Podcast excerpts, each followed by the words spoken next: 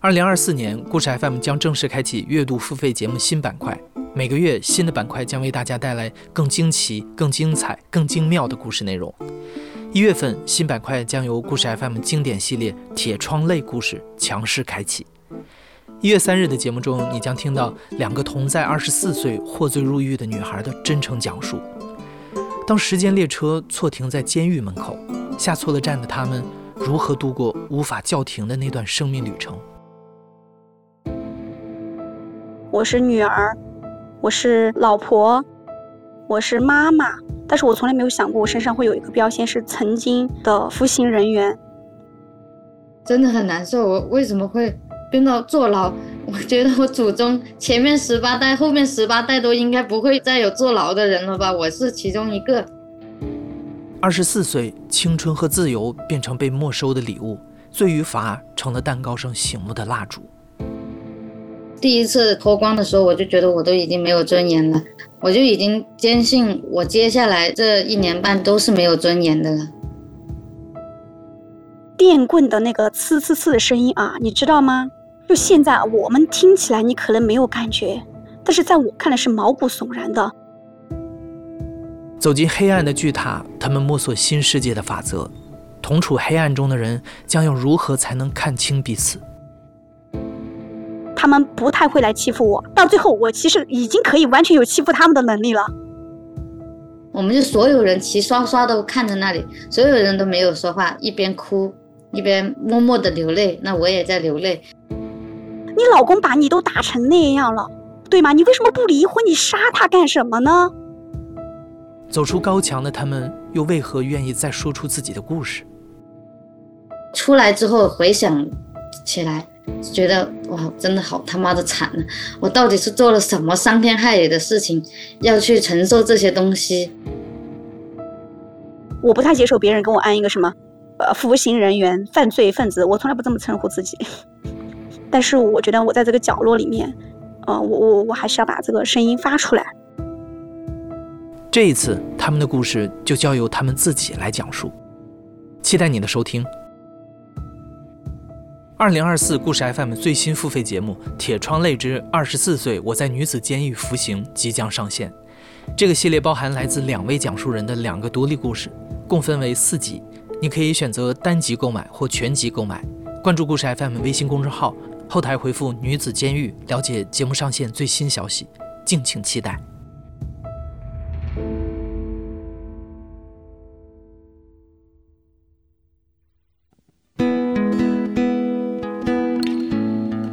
好，欢迎收听故事 FM，我是艾哲，一个收集故事的人。在这里，我们用你的声音讲述你的故事。今年的就业形势有点紧张啊。故事 FM 今年跟断脚社保的年轻人聊过，也做过孔乙己脱下长衫的故事，大家都想尽办法来节省开支，也主动去尝试一些之前没有想过的工作。那前不久有一位叫阿木的听众给故事 FM 投稿，他说他爸爸曾经是一个煤矿的矿长。而阿木自己呢，现在是一名挖煤矿工。一九九五年，阿木出生在新疆乌鲁木齐的一个矿区。那一年，他的父亲被提拔成为了矿区的矿长，所以可以说，从阿木记事起，就过着与同龄人相比更加优越和富裕的生活。阿木接受过高等教育，在瑞典大使馆担任过翻译，在北京国贸的外企做过精致的白领。但是在走出矿区二十年之后，他却又回到了那里。决定做一名一线挖煤工，究竟是发生了什么，让走出大山的人又回到了山沟里呢？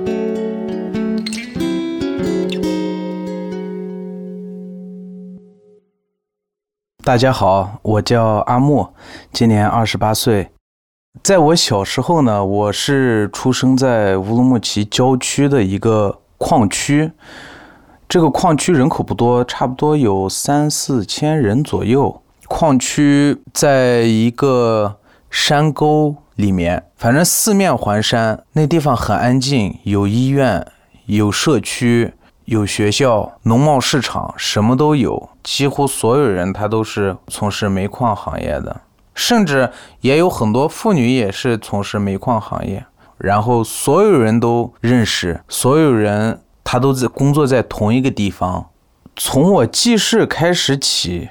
好多人都说我是矿长的儿子，但我对这个没有什么概念。慢慢慢慢，等到学校以后，哦，我才发现，哦，原来煤矿是这样的。然后矿长是煤矿的一个领导，就算是老大吧。他们都说我是矿长的儿子，感觉挺优越的那种感觉。因为九几年那会儿，就是好多人他们家里面都在看黑白电视。但是我们家有 DVD 呀、VCD，然后那种大型的音响呀，反正什么都有，包括当时的 CD 啊、随身听啊这些东西。但是我去我朋友的家里面的时候，我发现他们还在用录音机，就是用那个小磁带的那种录音机。所以说，就是从这些具体的一些物质方面，我能感受的很明显。然后在小学刚入学那会儿吧，老师挨个提问我们长大以后做什么呀？你想当什么呀？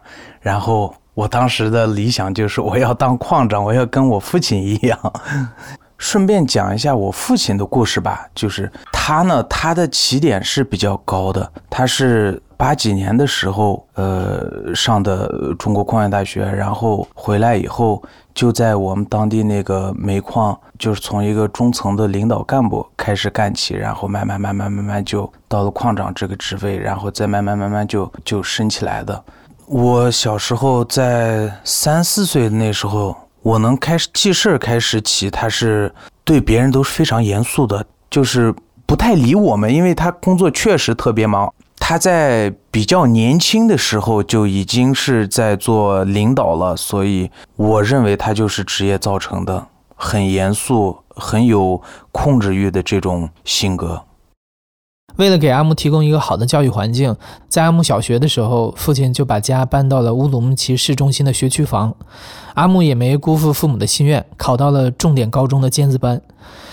高中毕业，阿木又顺利考上了北京的一所一本大学。无论是家境还是学习成绩，阿木就像人们口中的那种别人家的孩子一样，令人羡慕。用阿木的话来说，自己从小到大都是边学边玩，过着无忧无虑的生活。我上大学选的是国际贸易，因为他当时整个专业都是全英嘛，全英授课的老师也是讲英语的。在我大一大二的时候，几乎就是刚入学那会儿开始就已经进社团。然后英语协会嘛，然后从英语我们学校的英语协会慢慢慢慢搞到了英语协会的主席，然后踢足球当上了足球队队长，参加各种英语的演讲比赛。每周末的时候自己会组织一些 English Corner 呀那种，叫上我们英协的一些朋友过来，就是练练口语。然后每天下了晚自习以后去。我们学校周边的一家英语培训班，给一些小朋友教英语。然后从一七年开始，有了一次机会，然后做了英语翻译。就是当时大使馆需要一些懂小语种的、懂英语的、懂汉语的这么一个人。我一个朋友他介绍了，介绍了以后呢，我就过去了。从一七年开始到一九年。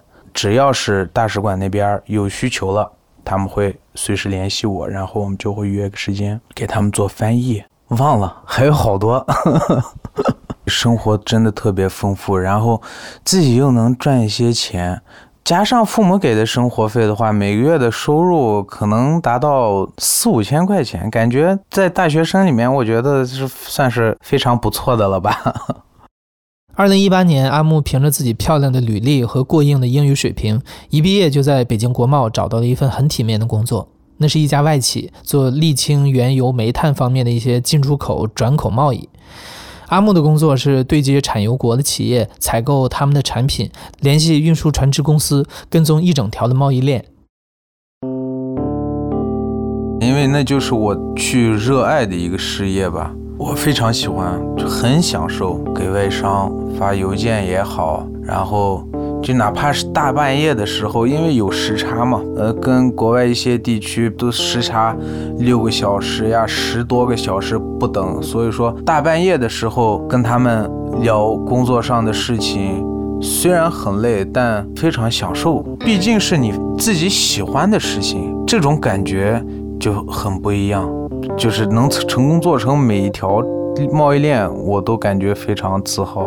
毕竟学了自己热爱的东西，然后又把这个东西做成功了，就一直干到疫情那会儿，然后疫情开始半年左右那段时间，因为我们是属于外商。然后，国内投资到国外的这些基建数量相对来说，在疫情期间变少了，这是第一。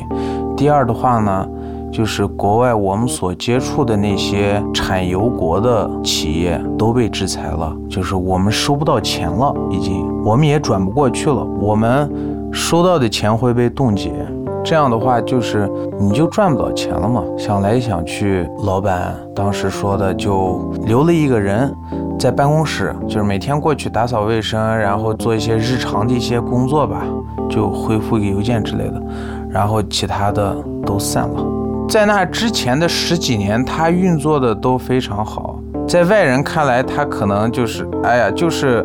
因为疫情的原因撑不住了嘛，但这不只是疫情原因，就是你要是做国际贸易的话，很多国际上的一些政治因素它都会影响到这笔单子上面。就比如说俄罗斯跟乌克兰打仗以后，从新疆出口到中亚国家的这些产品收的税就非常高了，而且好多东西它不让清关了，就因为。他害怕出口到乌克兰嘛，所以说各种因素吧，它会导致一些限制。我在北京，就是我已经看不到那种未来了，就是很迷茫。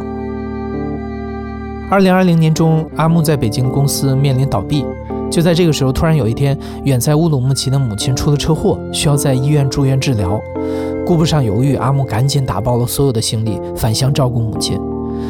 在家乡，阿木这一待就是好几个月。回京的可能性越来越小，阿木的父母也都希望他能快点在老家结婚和安定下来。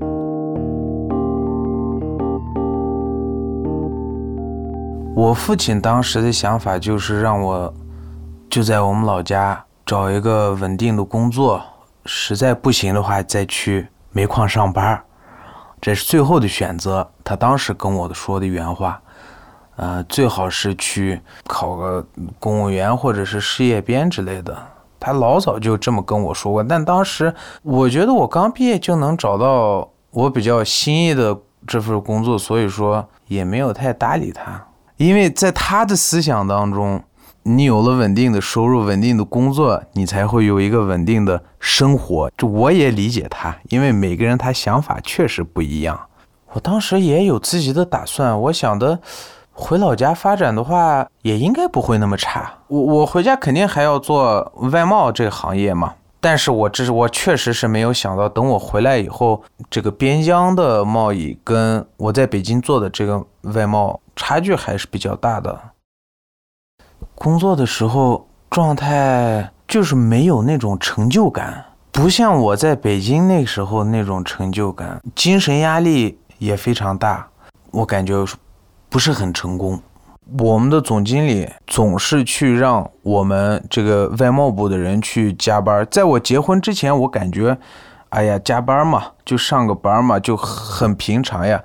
但是在你成家了以后，这些事情感觉就会影响到你，然后他会经常去让我们去加班，然后莫名其妙的快下班的时候开会。后来。他才说他没有家庭，他不需要照顾任何人，所以他也认为别人也跟他一样。然后我们外贸部的 那几个人都非常压抑，有些呢他就申请调离，像我的话就是果断辞职了。乌鲁木齐很少有超过六千块钱的工作，很少，但这儿的消费很高。我辞职之前我就要想好了要到煤矿来，刚好赶上了煤矿的这个招人嘛。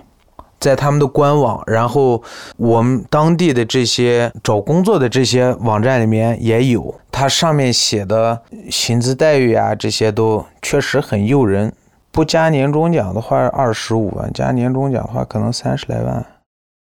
工作强度的话，他就写了个就一线工人，人写了一线工人，自然你就明白了，这个招聘他招的只是一线工人，像是。职能科室呀，或者是嗯、煤矿里面也有相对比较舒服的一些科室，这种的他都是从学校里面招的，校招或者是职招。我是没赶上，当时就想的，要不然就去煤矿试一试，毕竟呢就就是我我我所生长的矿区嘛，离家也不是很远，每天二三十公里路，反正开车的话也就半个小时路程。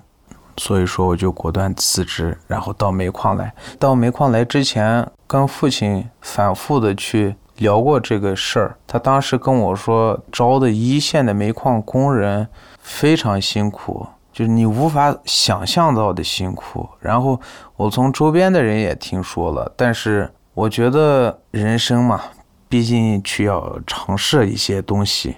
你才能感受得到，不然的话，光从别人嘴里面听，你永远都体会不到。所以说自己还是想的去吧，拼一把，然后就选择了这个行业。从都市白领到矿区一线工人，在外人看来好像天差地别般的身份降级，在阿木眼中似乎适应起来并没有那么难。阿木在井下是一线巷道的掘金工人，是煤矿所有工种当中受到粉尘危害最大的。但一线矿工有着稳定的工作时间、诱人的薪资待遇，还能方便在家乡照顾父母，所以阿木决定试一试。第一天下井的话，先是穿里面穿秋衣秋裤，然后再穿一层绒衣绒裤，然后再穿上工作服，嗯，袜子穿上，胶筒靴，靴子也穿上以后，再带上差不多有四五斤的一个防冲服，然后再戴头盔、矿灯、自救器，总共加起来可能有个十五斤左右吧。哎呀，那个走路很不方便。因为我们这个煤矿的，它离工作面就是我们下井以后的工作面非常远，我们坐它那个猴车坐十五分钟，差不多两公里。它就跟自行车的那个感觉跟自行车差不多，就是你坐上去以后就呃两腿放到前面，有一个铁棍儿，然后把那个抓住就下去了。它是从地面到井下斜坡四十五度的角度去下，就下到井下井口。其实它的从地面到井下的直线距离是四百米，就我们这个矿的。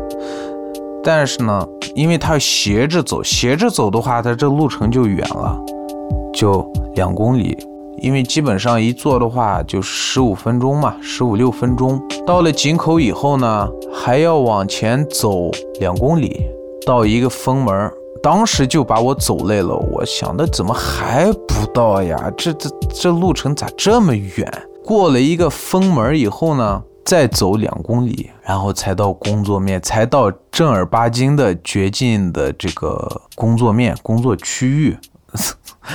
害怕是没有的，他们也挺好奇的。就是老员工说：“哎呀，今天你第一天下井，呃，这这个挺好的嘛。”因为他们跟我说，有些员工就是第一天下井以后，第二天辞职的也有。因为有一些人他有幽闭恐惧症，然后这种人他不适合下井，因为很漆黑的，除了你的矿灯以外，什么都没有。有那么两公里的路程，你什么都看不到。所以说我第一天下井，我还是蛮习惯的，就除了走路不方便、脚疼以外，其他的都习惯，自然而然也感觉我可能血液里面带的是这种 煤矿的这种基因吧，因为我是我们家里面的已经第四代煤矿从业者了，我曾祖父他是五几年的时候就在我现在工作的这个煤矿。他是工人，然后我爷爷呢，他也是工人，后来做的这个保卫科的一个职工，然后其次是我父亲，然后再是我。他们从五几年开始就在这这个这个小煤矿。曾祖父那会儿，我两三岁的时候他还在。当时我听爷爷说，他就是一线的煤矿。他他们那会儿是哪有掘进机呀？那五几年六几年那会儿，正儿八经是手工挖煤，那那是真正的手工挖。他们是那时候就开始在我所在的现在的这个煤矿上班了。离开矿区已经近二十年了，阿木再次回到了这片熟悉的土地上，不是作为矿长的儿子，而是一名普通的矿工。家里四代人都是煤矿从业者，阿木有的时候会想，自己是不是逃不出煤矿的命运呢？快毕业的那会儿，阿木还对母亲说：“从事煤矿相关的工作到父亲那儿结束就好了。我想做点真正自己热爱的事儿。”可怎么就兜兜转转又回到了这里？阿木自己也说不清楚。没有更好的选择了，主要是，尤其是在你成家了以后，然后年龄到二十七、二十八了，然后有了小孩儿。就好多时候觉得去想要自己想要的一些生活嘛，从物质上、精神上有自己的一个追求嘛，所以说去选择了这个行业吧。小时候肯定不会下井的嘛，只是见过在马路上见过一些工人，他们。就是穿的煤矿的那些工作服，然后就有些都是回家洗澡的，直接从井下出来不洗澡，直接回家的，在路上见过那种，就感觉哇呀，好脏呀！他们看起来这种想法，到自己正儿八经下井以后，就很自然的去适应了吧。每天下去以后，先别说工作，就光是走路到我们的工作面都是满头大汗，然后浑身都湿透了。就因为你想想，你已经走了三四公里路了，都工作的话就是有很多物料，你要把这些物料搬到各个工作点，比如说毛杆也好，然后托盘也好，各种各样东西。主要是呢，这个井下它没有。轻的东西，就所有东西它都非常重，就比如说那些管道，就光它的厚度有个两三厘米，直径可能有个十二三左右，然后每天要有四五十根这样的管子，你要去搬来搬去，有四五十公斤的，也有七八十公斤的，就扛的你肩膀都疼，但还是得坚持。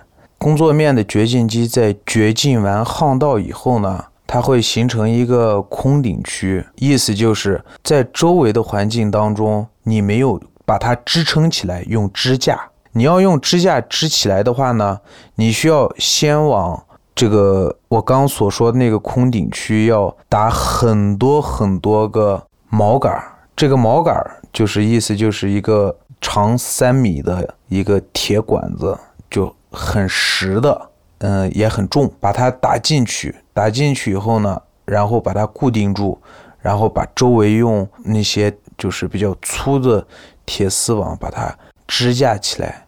就是你每掘进八十公分到一米的距离，你就要做一个这种支架。所以说你会用到非常多的东西，因为它是分层的嘛，每一层有不同的工人在。做不同的工作，比如说我们上面的那一层，它有宗采，然后它下面就是我们嘛，掘进嘛。所以说他们在采掘的时候，他们那一层的水就不停的、不停的滴到我们这一层，因为我们在最下面，所以说它水会渗透下来，水非常大，全身上下都湿透了。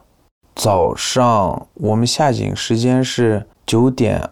二十左右下井，然后升井的话，基本上都在七点半。中间的休息可能有个十来分钟，一个吃饭的时间，在井下吃自己带的一些食物、水果呀之类的。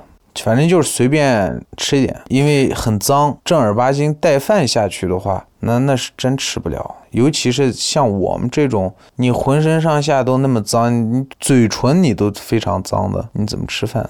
就是这个环境真是对我来说没那么恶劣，也没那么恐怖。虽然它是那样的，但我还是很坦然的去接受它了。你要是问问为什么，我也不知道。可能要是搁到别人的话，很多人他可能坚持不到。如果有像我这种资历的人，他可能不会去接受这个行业的，更不会去接受那种在潮湿、脏乱差的那种环境当中工作。但我就我也不知道为什么。如果你注意到新闻的话，几乎一周内每周或者每两周会发生一些，就光在我们国内会发生一些这种矿难也好，反正各种各样的事情，就确实很危险。矿难造成的原因有好多，比如说发生火灾、水灾，这也是一种。在我来这个煤矿之前，我就听说过。我我现在的这个煤矿之前发生过矿难，当时就好多矿领导，他们当时在巡检，刚好他们都检查到煤仓的那个区域范围的时候，泥浆就是直接从煤仓里面流到巷道里面了。有些领导他就直接就把自己挂到那个锚网上了，抓住那个锚网。其中一个领导呢，他当时就往回跑，跑了以后。就陷到泥浆里面，就再也出不来了，他就当场去世。这差不多是十来年前发生的一件事。所以说，危险其实时时刻刻都在的。比如说，有一个叫冲击地压，这个冲击地压呢，它是在你掘进完掘进巷道的时候，就会地层里面会来这个地压，它。嘣的一声巨响，然后哐当哐当哐当，就会有好多煤会从顶层下来。有些时候冲击地压也会把人蹦起来。刚下井没多久，当时在墙角上，在墙角下在挖水沟的时候，突然有一个巨响台炮声，就是脑子里一片空白的，在跟机器人一样用铁锹在挖水沟，然后。当时我旁边也没有人，其他人都在好几百米以外，真的有地震的那种感觉，就晃的挺厉害的，就那么一瞬间就晃得特别厉害，而且那个声音就跟爆炸的声音一样。然后呢，从我头顶上下来了好多煤块儿，就咚咚咚咚咚的头上就下来了好多煤块儿。当时是吓坏了。那这么的一瞬间，我都想了好多东西。我说我是不是要休息好久？到时候他们是不是会给我赔付好多钱？然后这个具体的时间是不是比较长呀？那到时候我的工资咋办？他们会不会按时给我发工资呀？我当时就那么一瞬间，我跟你说，脑子里面全是问题。因为在那前不久，就是跟我们一批入职的有一个员工，他也是在操作的时候爬梯子嘛，这算是高空作业了，因为他已经超过了三米以上，突然一个冲击地压以后，他就从梯子上摔下来了，他的手胳膊和腿都骨折了，到现在为止他都在休息，真的特别害怕。但是过了一会儿，我们跟其他的同事聊到这个话题的时候，我看。他们都已经麻木掉了，无所谓了，都就是因为每天都在发生类似的这种情况嘛。后来慢慢慢慢，我是不会去感到恐惧了，但是心里会咯噔一下。再到后来到现在的话，都不咯噔一下了，都这种惊吓的感觉都没有了，这是实话，完全没有了。其实人一旦习惯了以后，就真的没什么可害怕的了。可能在外人眼中看来很危险。很可怕，很恐怖，但是，哎呀，其实时间终究还是会让你习惯一切事情的。磕手碰脚的事情是经常发生的。我刚来一个月的时候，我的右手腕受了一次伤，当时是干重活干的太多了嘛，然后韧带损伤了。再过了两个月以后，膝盖损伤。这半月板二级损伤了，你说严重吗？也严重。你不严重吗？反正不至于到手术的那种程度。然后刮一下呀，蹭一下呀，很平常的，真的经常会发生。很多时候我都不会去跟家里人说这些事儿。我爱人刚开始他他也是犹豫不决，但他最终还是尊重我的选择，他也没有反对，也没有去支持，因为。他也担心，每天如我申警以后，第一件事就是给他报平安，就是申警不洗澡，立马给他发微信报平安，因为我知道他就在等着我给他回信。有一次我们加班嘛，加班，然后申警有点晚了，晚了两个小时，把他都快急死了都。我因为我能体会得到他那种心情，所以说，如果哪一天我死在井下了，会会怎么样？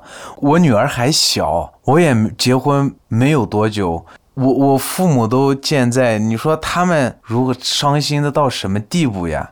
但是时间慢慢慢慢一长了以后呢，就很自然而然的你就会忘记这些事情。刚开始我会有这种想法，但到现在的话，我我就想的，哎呀，稍微注意一点就可以了吧，应该没多大的问题，就思想都感觉转变过来了。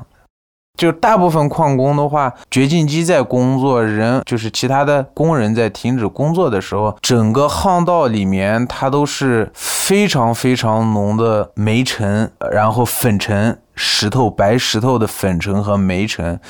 呃，怎么形容呢？你前面差不多五米的距离，你什么都看不到。就这种情况下，也会有一少部分人他不戴。防尘口罩，他是他是什么原因不戴呢？他已经麻木了，他对这种煤肺呀，就是尘肺病呀这种事情，他觉得无所谓了。因为我毕竟干了这个行业，早晚都是这个事儿嘛。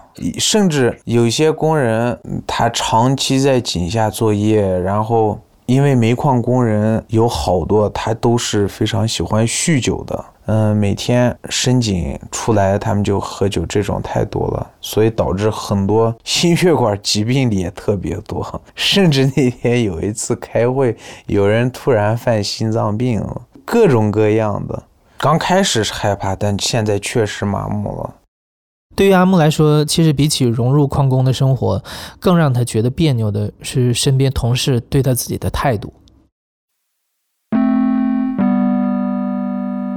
他们觉得我就是很奇妙，都非常想不通。你有学历、有文化，你为什么做煤矿这种最基层的这种行业又？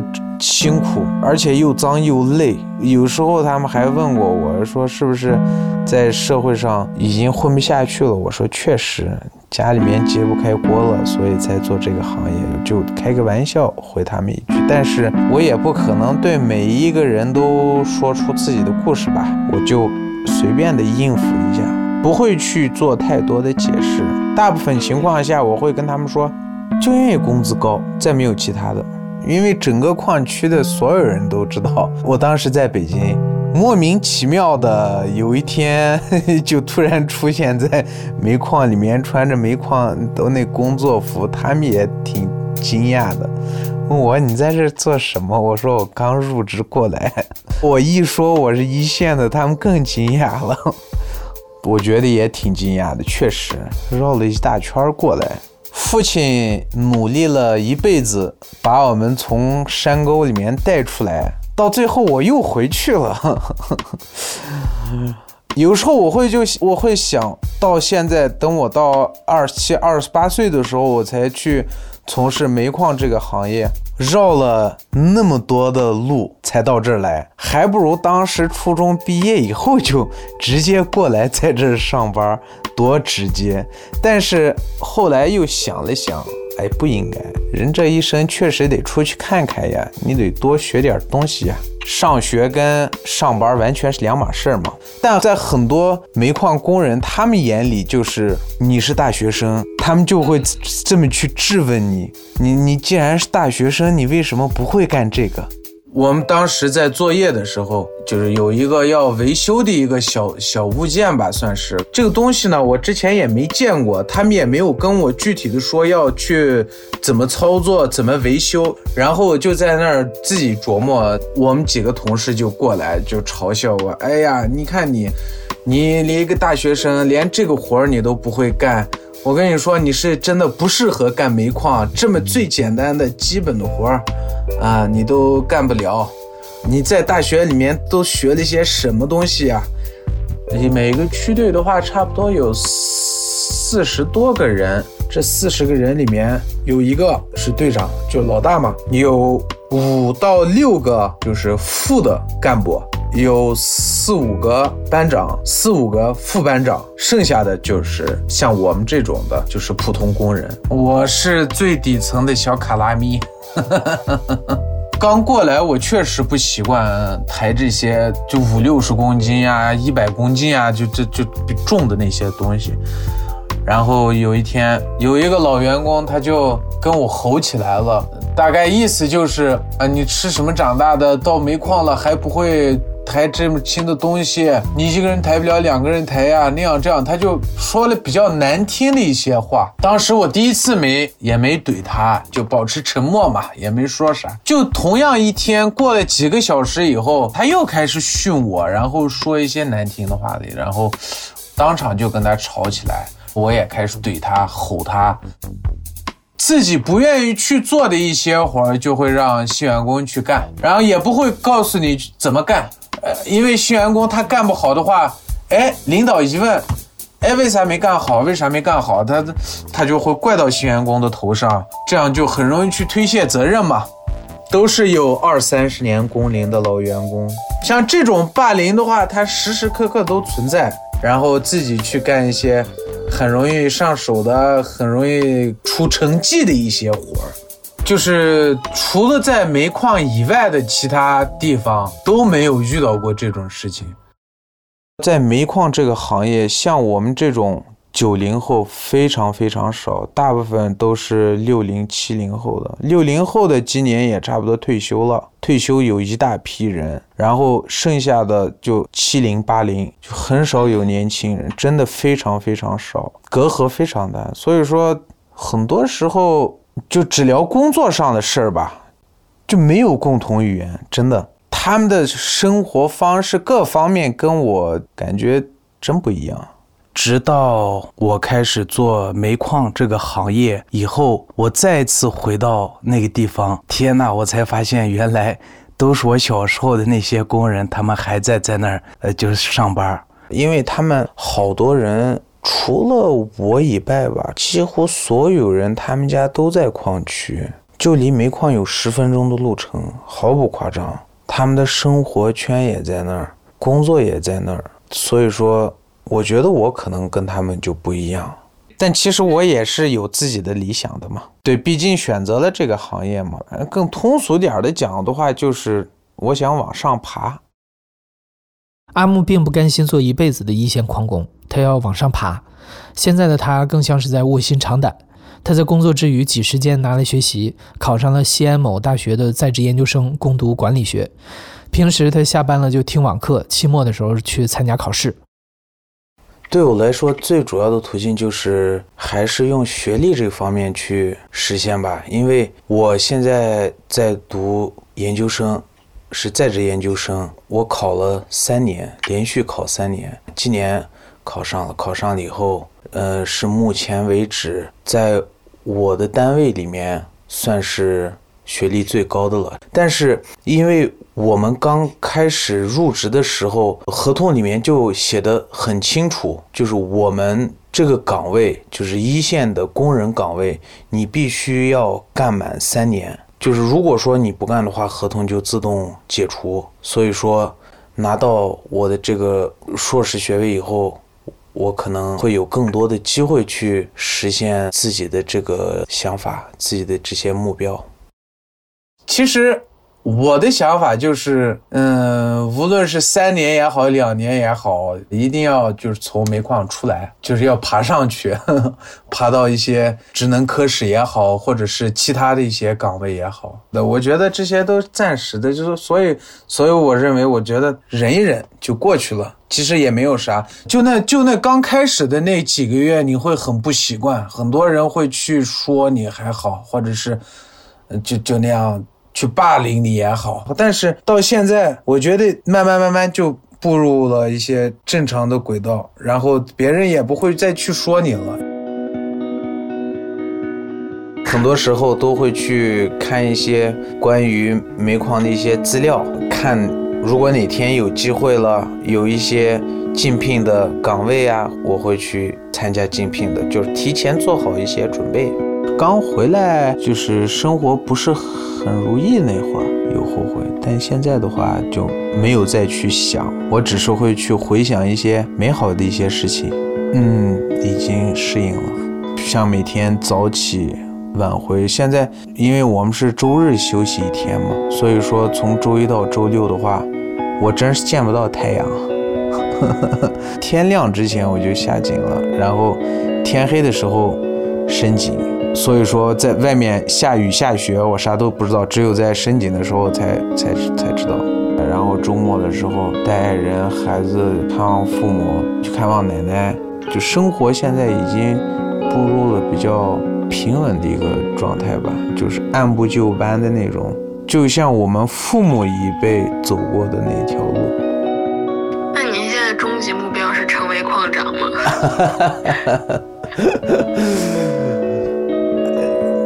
但愿吧，希望自己能实现小时候的这个梦想吧。